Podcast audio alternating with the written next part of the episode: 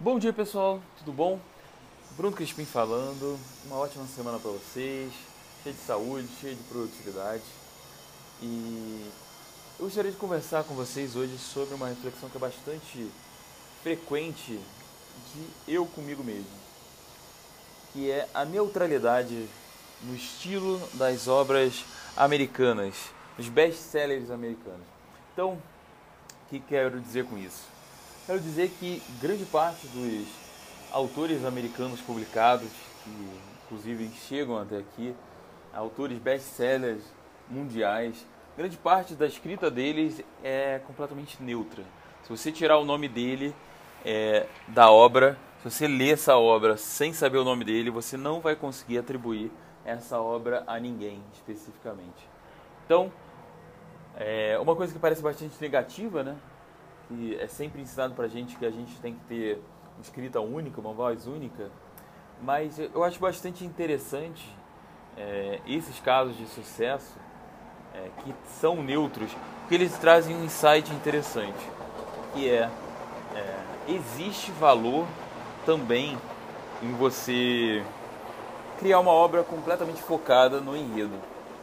É, eu já ouvi várias frases como o enredo não importa, é, importa a forma que você escreve, não a história que você conta. E eu sempre achei isso bastante ruim, né? É uma, é uma visão, inclusive, bastante preconceituosa que se, que, se, que resulta na ou que vem da discussão sobre qual é obra comercial, qual é obra, qual é obra de alta ficção, alta literatura. Então, eu, eu vejo além desse preconceito uma a gente está ignorando uma, uma questão bastante interessante. Essas obras que não são que não podem ser ditas de ninguém ou que não podem ser atribuídas a ninguém sem, sem que você conheça exatamente quem escreveu, é, só pela escrita, essas, essas obras se vendem como? A partir especificamente da história. Então a história tem que ser forte o suficiente, o enredo tem que ser tão bem desenvolvido que ele tem que se vender sozinho. E obviamente ao longo do, ao longo do, do texto isso pode não ser verdade, mas é, ele pode errar no, no desenvolvimento do enredo, mas pelo menos na ideia do enredo elas são muito bem definidas. Uma, uma definição que é difícil de a gente encontrar, inclusive em obras brasileiras. É, pela sinopse apenas, só pela aquela degustação da história a gente já tem já cria um interesse pela leitura. É, completamente oposto por exemplo dos autores brasileiros da dita alta literatura autores premiados que você só lê é, quando alguém te fala nossa esse livro é muito bom a escrita é ótima. Então ou quando no é, no na sinopse vem, ou na capa, vem escrito prêmio, ganhou o prêmio São Paulo, ganhou o Jabuti, alguma coisa assim. Então esses prêmios, esses, essa outra forma, é, outras coisas têm que vender essa história por ela mesma. A história sozinha não consegue se vender. Então eu acho já bastante interessante esse foco. Obviamente os americanos são muito focados, muito pragmáticos, muito focados é, no resultado final. E para eles o resultado final sempre é é, venda de livro, é atingir o máximo maior número de leitores. E a gente tem muito preconceito quanto a isso aqui no Brasil, mas eu já vi vários autores premiados, autores consagrados brasileiros, ficando chateados por não venderem muito. É, então, eu acho que se a gente for completamente honestos com a gente, a gente vai entender que no, em última instância, a gente quer que nossa obra venda. Então, é, esse insight já é muito importante sobre essa, esse viés comercial de focar a história. E mais uma outra coisa também. É, no próprio guia 10 erros do escritor iniciante, que está em pré-venda agora, é, eu falo bastante sobre o estilo. E uma das coisas que eu falo é sobre um lirismo forçado. Um dos erros se não me engano, o oitavo ou nono. É... E esse lirismo forçado é uma marca do escritor brasileiro. É, não posso garantir que seja do escritor americano ou que não seja, porque eu não tenho contato com esse, autores iniciantes americanos que não foram publicados lá. Mas aqui no Brasil é uma marca é, que a gente quer, a gente lê Machado de Assis e tenta escrever que nem ele. A gente lê é, Guimarães Rosa e quer dar um, um, um quê de regionalismo na sua obra, quer dar umas inventadas de palavra, quer colocar uma poesia no meio da descrição. É, e tudo isso pode dar muito certo, mas se você tiver é, uma, se tiver técnica suficiente, experiência suficiente para você conseguir desenvolver isso. Copiar estilo nunca dá certo. É, a obra é, é uma coisa muito importante que o estilo, quando ele é completamente, quando ele é diferente, o foco está nele, ele tem que ser apropriado para aquela obra específica.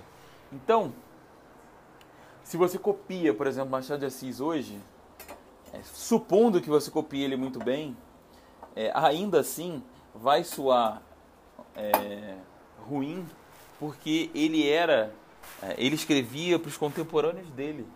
E você vai estar escrevendo para os contemporâneos de Machado de Assis, não para quem vai te comprar agora.